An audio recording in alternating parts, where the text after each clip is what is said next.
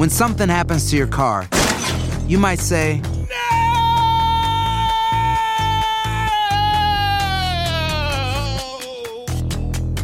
My car. but what you really need to say is something that can actually help. Like a good neighbor, State Farm is there. And just like that, State Farm is there to help you file your claim right on the State Farm mobile app. So just remember, like a good neighbor, State Farm is there. State Farm, Bloomington, Illinois. Hola, buenos días, mi pana. Buenos días, bienvenido a Sherwin Williams. ¡Ey! ¿Qué onda, compadre? ¿Qué onda? Ya tengo lista la pintura que ordenaste en el ProPlus app. Con más de 6.000 representantes en nuestras tiendas listos para atenderte en tu idioma y beneficios para contratistas que encontrarás en aliadopro.com. En Sherwin Williams somos el aliado del PRO. Esto solo es el principio. Porque lo mejor, Esto no se va a quedar así. lo más impactante, ¿Por qué? Soy tu madre. Esta mujer me robó. Por favor, abre tus ojos. está por venir en ¿Entendiste? Tu vida es mi vida. De lunes a viernes a las 8 por Univisión.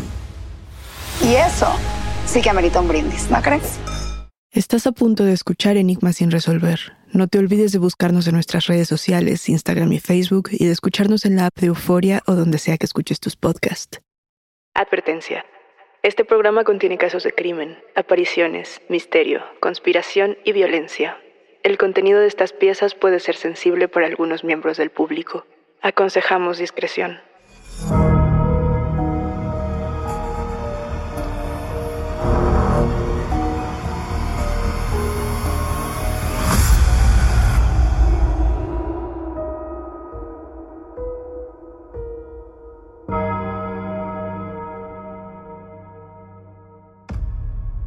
Cleveland, Ohio, 1935, a orillas del lago Erie. El aire es fresco, la brisa se impregna en el pasto, las familias pasean y disfrutan de la tarde. El azul del lago se mezcla con el del cielo. Todo es calma. Un grupo de niños juega a las escondidillas entre los arbustos. Uno de ellos se separa del grupo. El niño llama a sus compañeros de juego. Les enseña que en medio de las ramas hay algo botado. Parece ser ropa, pero llama la atención que la prenda está cuidadosamente doblada y pareciera tener un bulto en el medio. Los niños curiosos desdoblan cuidadosamente la prenda. Un olor nauseabundo se expande por el aire. Una cabeza humana cercenada y aparentemente congelada cae ante sus pies. Los gritos corales de horror irrumpen la paz del lago. Esta no es la primera ni la única víctima del asesino cuya historia vamos a visitar el día de hoy. Esta es la historia de una de las primeras leyendas criminales, un individuo que ayudó a crear la idea de los asesinos seriales, pero que su presencia se hizo humo en solo una década.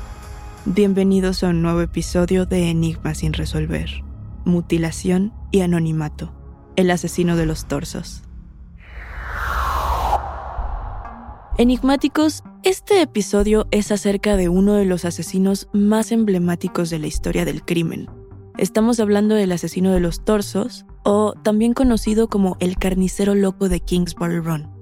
Este fue un asesino en serie estadounidense no identificado que mató y desmembró al menos a 13 víctimas, y sus cadáveres fueron depositados en la zona de Cleveland, Ohio, en la década de los 30. Ahora, Muchos de estos datos varían o no son precisos según las fuentes que se consulten. Algunos informes dicen que las víctimas fueron 13, otros informes 14. Lo cierto es que estas cifras enigmáticos se quedan muy cortas con la realidad. El asesino de los torsos fue el primer asesino en ser identificado por una fuerza policial moderna en Estados Unidos. Esto, enigmáticos, no quiere decir que haya sido identificada su identidad. Ahora, tengamos un poco de contexto histórico para poder analizar este caso de la mejor manera. Estamos en la década de los 30. Esta década representa un momento de cambios, tanto positivos como negativos. La Primera Guerra Mundial ya está muy lejos. El primer coche con motor está terminado y aparece por primera vez un cómic de Mickey Mouse. A la par de esto, la Gran Depresión, que comenzó en Estados Unidos, tiene de rodillas a todo el mundo. La población está en auge en este momento. Hay nuevos inmigrantes de todo el mundo que se unen a la fuerza laboral y a la par de esto, los ricos de la ciudad viven en las casas más grandes a lo largo de Millennials Row. Pero la realidad social es otra. En este momento gobierna un clima de pobreza. Hay muchísima gente pobre y miles de personas no tienen ni trabajo ni hogar. Y justamente estas personas en situación de exclusión social, por llamarle de alguna forma, podrían ser las víctimas perfectas para un asesino en serie, porque nadie preguntaría por ellos o por ellas. Ahora volvamos a nuestro asesino, que tenía un modus operandi muy interesante. Vamos a repasar algunos puntos. Para empezar, su fecha de mayor actividad fue entre los años 1935 y 1938. El perfil de sus víctimas era indistinto entre hombres y mujeres, pero un punto que sí compartían era que solía elegir a personas en situación de exclusión social que generalmente eran trabajadores de barrios pobres, vagabundos o prostitutas. Su método de ejecución favorito era la decapitación. Siempre decapitaba a sus víctimas y en algunos de los casos los desmembraba y partía los torsos a la mitad. De aquí nace su apodo, el asesino de los torsos. Algunos de los hombres que fueron asesinados por este criminal fueron hallados con los testículos extirpados. Se cree que los desmembraba una vez muertos y no antes. También algunos de los cuerpos aparecían con heridas cauterizadas y otro tipo de tratamientos químicos. La mayoría de sus víctimas no mostraban rastros de sangre.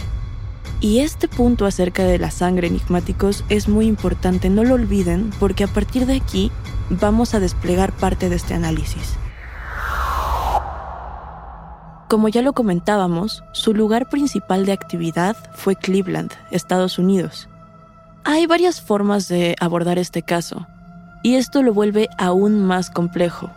Lo que ocurre es que el orden de aparición de las víctimas es distinto al orden en el que fueron asesinados. Para poder dar formato a este episodio, vamos por el orden en el que fueron asesinadas las víctimas. La primera mujer que fue hallada fue una desconocida, es decir, no se logró identificar. Fue bautizada como la Mujer del Lago porque fue encontrada desgarrada y decapitada cerca del lago Erie. El 5 de septiembre de 1934, la policía descubrió ese cuerpo dividido en dos partes. Se encontró su torso completo hasta la rodilla. El cuerpo mostraba una particularidad, y es que había sido tratado con algún químico que no conocemos que dejó su piel roja y endurecida. Se cree que cuando hallaron este cuerpo ya habían transcurrido cuatro días de la muerte de esta mujer, y su cabeza nunca fue localizada. El 23 de septiembre de 1935 apareció otro cuerpo, esta vez de un hombre que fue identificado como Edward Andrassy y fue localizado en condiciones muy similares a la víctima que les acabamos de narrar. De igual forma, tenía la piel tratada con un químico que lo había endurecido. La tercera víctima fue nombrada como John Doe I. Se encontraba decapitado y desvestido, y la única prenda que tenía puesta eran sus calcetines. Ahora, enigmáticos, seguramente se estarán preguntando por qué John Doe primero. Resulta que esta respuesta es muy interesante. Sucede que, como ya se imaginarán, muchas de estas víctimas no pudieron ser identificadas. Y por eso, para archivar e identificar estos casos, el gobierno les asignó un nombre particular a los desconocidos. Para los hombres, John Doe, y para las mujeres, Jane Doe. Pero volvamos al caso. La cabeza de John Doe primero fue recuperada. Fue encontrada alrededor de un mes después de su muerte, el 23 de septiembre de 1935, y su piel, igual que las víctimas anteriores, había sido tratada con un producto que la había endurecido. Entre el 26 de enero y el 7 de febrero de 1936, fue asesinada Florence Genevieve Polillo, esta víctima enigmáticos es la otra víctima que fue posible identificar. Y al igual que las anteriores, Su cuerpo había estado tratado, no presentaba rastros de sangre y había sido decapitada y cercenada. La cabeza de Florence Genevieve Polillo nunca fue encontrada. El 5 de junio de 1936 apareció otra víctima, John Doe II o el hombre tatuado, porque el cadáver tenía seis tatuajes pequeños, como una paloma y un cupido. Los investigadores solo pudieron identificar de este cadáver una etiqueta de lavandería con las iniciales JD. Este detalle, junto con la ropa de la víctima, fue determinante para descubrir que no había pertenecido a un indigente esta vez, porque su ropa estaba limpia y casi nueva. Y aquí, enigmáticos, yo me pregunto, ¿por qué este cambio en el patrón de las víctimas? El 22 de julio de 1936 se encontró otra víctima en el oeste de Cleveland. Esta vez se trataba de un hombre de 40 años aproximadamente que fue ubicado como John Doe III. Este cuerpo tenía una particularidad que lo hacía distinto a los demás, y es que este cuerpo tenía muchísima sangre. Incluso se encontró su ropa, y esto abrió muchísimas incógnitas. ¿Realmente se trataba de otra víctima del mismo asesino? ¿O estamos hablando de un imitador? También algunos indicios en su cuerpo hicieron pensar a las autoridades que había sido desmembrado mientras estaba vivo, a diferencia de los otros. Esta cabeza sí se recuperó. Se cree que la fecha de su asesinato fue entre mayo o junio y fue encontrada unos meses después a esto. John Doe IV fue hallado dos días después de su muerte, en septiembre de 1936. Solo se encontró la mitad de su cuerpo. No se localizó ni su cabeza, ni ninguna otra parte de las que faltaban. En este cadáver los cortes eran limpios y se cree que la víctima tenía entre 20 y 30 años. Meses más tarde, en febrero de 1937, fue hallada Jane Doe II, a orillas del lago Erie. Se cree que fue encontrada tres días después de su muerte, y un tiempo después se encontró la parte inferior de su cuerpo. En este punto, pareciera que el asesino de los torsos comienza a jugar una especie de juego en contra de la policía, específicamente en contra de un agente de quien hablaremos más tarde. El 6 de junio de 1937 fue encontrada una víctima que presentaba una diferencia con las demás. Se trata de la única víctima racializada que encontramos de este asesino. El cuerpo fue localizado debajo de un puente, el puente Lorraine Carnegie, y esta víctima se pudo identificar como Rose Wallace, gracias a los registros dentales. A este cuerpo le faltaba una costilla. Este hallazgo es importante y curioso al mismo tiempo, porque el puente en el que se encontró a Rose daba a una de las ventanas del detective principal que llevaba justo este caso. Parecía que el asesino le había dejado un regalo o una especie de provocación. Después tenemos a John Doe V, que fue encontrado dos o tres días después de su muerte en julio de 1937. Esta víctima también fue decapitada y su cabeza no fue localizada. Se estima que tenía entre 30 y 40 años. Y este cuerpo fue recuperado gracias a que un guardia notó restos en el río y avisó a las autoridades. Gracias a esto se recuperaron varias partes del cuerpo, pero las vísceras y el corazón habían sido retirados. El 8 de abril de 1938, unos cinco días después de la muerte, fue encontrada Jane Doe III. Se convirtió en la onceava víctima. Inicialmente solo se había encontrado la parte inferior de una pierna, pero más tarde encontraron el muslo completo. Un mes después, encontraron una bolsa de plástico que contenía el resto del cuerpo, pero sin cabeza. Esta cabeza no fue localizada y algunas autopsias confirmaron que había resquicios de droga en el sistema de este cadáver. La penúltima víctima que vamos a enlistar es Jane Doe Cuarta. Fue encontrada a los cuatro meses de su muerte, exactamente el 16 de agosto de 1938. Sus miembros estaban envueltos en bolsas, cajas y periódicos distintos, como si fueran regalos. Este cuerpo estuvo refrigerado varios días, por lo que esta víctima representa un punto de quiebre en este caso. Para terminar el listado, tenemos a John Doe VI, quien había fallecido entre noviembre de 1937 y enero de 1938. Fue hallado el mismo día que la víctima anterior, el 16 de agosto de 1938, y según las autopsias, había fallecido unos siete meses antes. Su cabeza estaba en un frasco y sus miembros y su torso también mostraban signos de refrigeración. Ohio ya no es seguro. Esta es la única certeza que se tenía sobre aquella ciudad en los años 30. Entre el pánico colectivo, los posibles imitadores del asesino de los torsos y la ansiedad social por otros temas, la desesperación por encontrar una cara al culpable crecía día con día. Para este punto, exactamente a finales de 1935, el caso fue reasignado al agente Elliot Ness. Ness tenía fama de ser un agente impecable e insobornable, además de que había altas expectativas en su manejo de la investigación, ya que él, junto con su grupo Los Intocables, había sido el policía responsable de acabar con el imperio mafioso de Al Capone en Chicago.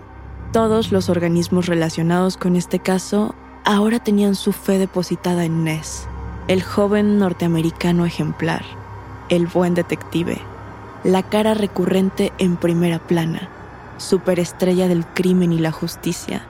No obstante, todos tenemos un talón de Aquiles, y el de Ness fue el asesino de los torsos. When you buy a new house, you might say, Shut the front door! Winning! No, seriously, shut the front door. We own this house now. but you actually need to say, Like a good neighbor, State Farm is there. That's right. The local State Farm agent is there to help you choose the coverage you need. Welcome to my crib. no one says that anymore, but I don't care. So just remember, like a good neighbor, State Farm is there. State Farm, Bloomington, Illinois. Boost Mobile tiene una gran oferta para que aproveches tu reembolso de impuestos al máximo y te mantengas conectado. Al cambiarte a Boost, recibe un 50% de descuento en tu primer mes de datos ilimitados. O, con un plan ilimitado de 40 dólares, llévate un Samsung Galaxy A15 5G por $39.99. Obtén los mejores teléfonos en las redes 5G más grandes del país. Con Boost Mobile, cambiarse es fácil. Solo visita boostmobile.com. Boost Mobile, sin miedo al éxito. Para clientes nuevos y solamente en línea, requiere AroPay. 50% de descuento en el primer mes requiere un plan de 25 dólares al mes. Aplican otras restricciones. Visita boostmobile.com para detalles. Esto solo es el principio. Porque lo mejor, Esto no se va a quedar así. lo más impactante, ¿Por qué? Soy tu madre. Esta mujer me robó. Por favor, abre tus ojos. está por venir en ¿Entendiste? Tu vida es mi vida. de lunes a viernes a las 8 por Univisión. Y eso sí que amerita un brindis, ¿no crees? ¿Tienes miedo? Estás escuchando Enigmas sin resolver. Al poco tiempo de llegar Elliot Ness a Cleveland, fue hallado el cadáver de la mujer del lago, el primer cadáver del que hablamos. Se creía que era la primera víctima, pero más tarde se confirmó, como ya saben ustedes, que este dato no era verdad. En junio de 1936, se hallaron a orillas del lago Erie unos pantalones que estaban enrollados bajo unos arbustos. Esto era extraño porque si alguien hubiera dejado su ropa ahí, probablemente no la habría doblado. La curiosidad de unos chicos que jugaban por la zona hizo que levantaran la prenda y en ese momento la cabeza cercenada cayó ante sus pies. Tras avisar a la policía, al día siguiente se encontró el resto del cuerpo entre unos arbustos. Uno de los forenses a cargo de la investigación descubrió que el hombre tatuado había muerto a causa de decapitación, al igual que la víctima anterior. Cuando apareció el siguiente cuerpo, el 22 de julio de 1936, Ness se encontraba ocupado en la Convención Nacional del Partido Republicano. Él estaba empeñado en garantizar la seguridad en esta zona de Cleveland y en continuar su lucha contra la mafia y las casas de juego ilegales. Mala decisión. Había otras prioridades y un pez mucho más grande acechando. Desde este momento, los medios se centraron en el asesino del torso y también en Ness, como una especie de rivalidad de película. Ness hizo que 20 agentes se dedicaran a investigar día y noche de forma permanente este caso. Se creó una unidad especial llamada Los Desconocidos. Estaba formada por policías poco conocidos. Los desconocidos se infiltraron disfrazados de vagabundos y pasaron días enteros en Kingsbury Run para recopilar el mayor número de pruebas posibles. Sin embargo, no importó cuántas piedras removieran, por dónde buscaran, no había polvo o humo o rastro de nada para seguir. Esta derrota marcó a Ness para siempre, hasta el punto en el que influyó en su modo de vida. A sus 31 años, una vez que la ley seca fue abolida en Estados Unidos, Ness, el hombre famoso por combatir el alcohol ilegal en Chicago, dio un giro a su vida y el alcohol se volvió su único amigo. Ness intentó emprender una carrera política, pero no tuvo éxito. Para este punto, el alcohol lo era todo en su vida. En 1942 sufrió un accidente de automóvil y fue detenido por conducir bajo los efectos del alcohol. Esto representó una pérdida enorme. No solo perdió la carrera por la alcaldía de Cleveland, también la frustración se agudizó y con ella su alcoholismo. Perdió todo en este proceso. Ness pasó de ser un héroe nacional, un luchador contra la corrupción y el crimen organizado en Chicago, a ser cuestionado y criticado, perdiendo toda su credibilidad. Esto ya es una caída muy dolorosa, pero se dice que la gota que derramó el vaso fue el ser constantemente burlado. Y esto, enigmáticos, terminó con su cordura. Se rumora que hubo un único sospechoso serio del caso que se dedicó a enviar a Ness cartas burlonas desde varios centros psiquiátricos en los que estuvo recluido. En estas cartas se reía abiertamente del policía por no haber demostrado su supuesta culpabilidad y ser el mejor héroe de América, entre comillas. Ante todo esto, el asesino de los torsos se coronó como el asesino en serie que venció a Elliot Ness y también el primer asesino en serie no identificado en Estados Unidos. Hasta la fecha su identidad sigue siendo un misterio y el motivo de sus asesinatos sigue sin conocerse. Ahora, enigmáticos, entremos de lleno al tema de los sospechosos. ¿Quiénes eran? ¿Un trabajador arduo? El primer sospechoso fue Frank Dolezal, un albañil inmigrante checo. Pocas personas coinciden en que quizá Dolezal sea el carnicero loco.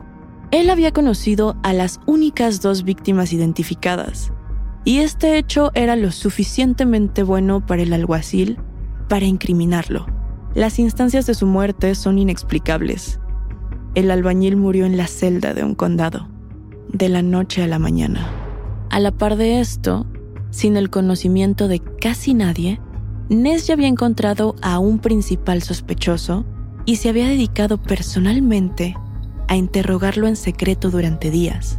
Este sospechoso llamó por primera vez la atención de la policía después de que un médico forense involucrado dijera a los investigadores que se concentraran en médicos y cirujanos.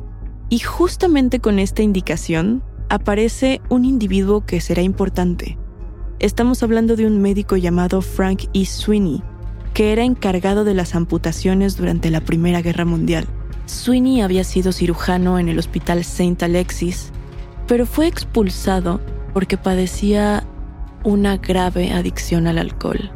Quienes lo conocieron y dieron su testimonio coinciden en que era un hombre inteligente y muy fiel a su ética laboral. Fue criado en una situación cercana a la pobreza, porque sus padres habían fallecido cuando él era muy joven.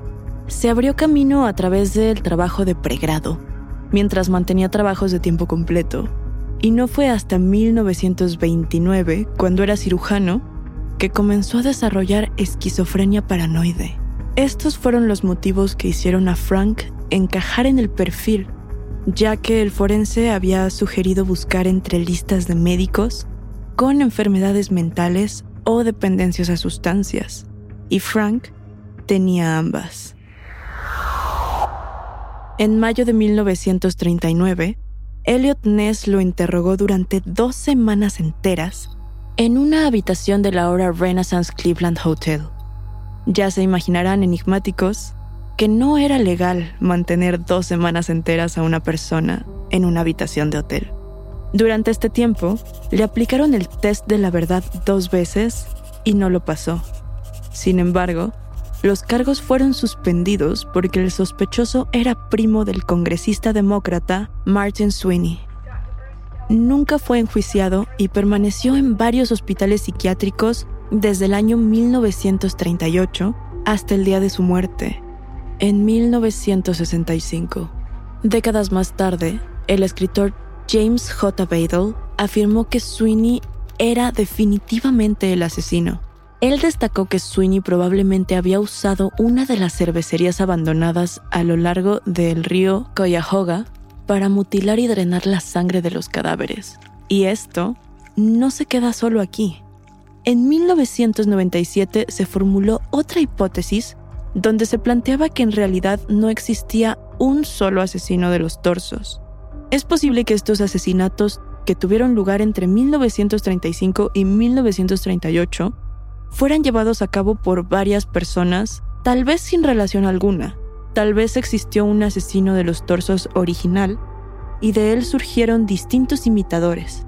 Pero me gustaría detenerme un momento aquí para poner sobre la mesa las razones que tiene esta teoría. En primer lugar, los resultados no concluyentes de las autopsias podrían sugerir la existencia de diferentes estilos o diferentes métodos utilizados para cometer este mismo asesinato. Algunas de las discrepancias como la limpieza de los cuerpos, la curación de las heridas, los químicos utilizados en la piel o la falta de sangre podrían indicar la participación de múltiples homicidas, con variaciones o reinterpretaciones del mismo modus operandi. Pero, ¿ustedes qué opinan, enigmáticos? ¿Por qué teorías se inclinan ustedes? Este, sin duda, es uno de los casos obligatorios cuando hablamos de crimen, asesinos en serie y enigmas no resueltos. Si hubo un solo asesino de los torsos, si fueron varios, si solo existen estas víctimas o si hay más James y John Doe's, no lo sabemos. La única certeza que tenemos es que para poder unir todos los fragmentos de este rompecabezas del crimen de los años 30, debemos ir por partes. Hasta aquí llegamos con este caso por ahora. Yo soy Daniel Duarte y ha sido un macabro placer compartir con ustedes enigmáticos. Gracias por escucharnos y no se olviden de suscribirse o seguir el show para no perderse ningún misterio. Recuerden que pueden escucharnos a través de la app de Euforia, la página de YouTube de Euforia Podcast o donde sea que escuchen sus podcasts. Nos encontraremos en el próximo episodio de Enigmas sin resolver.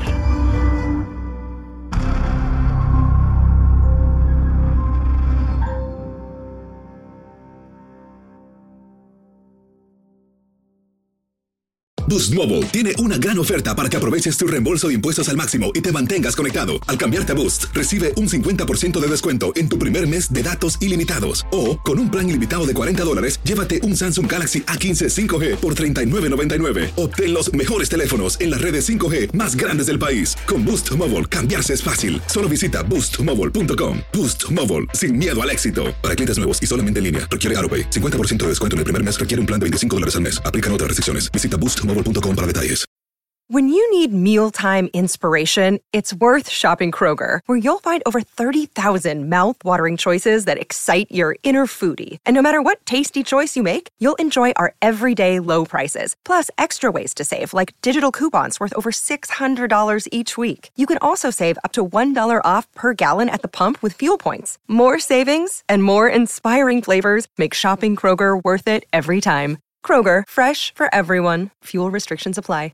Esto solo es el principio. Porque lo mejor, Esto no se va a quedar así. lo más impactante, ¿Por qué? Soy tu madre. Esta mujer me robó. Por favor, abre tus ojos.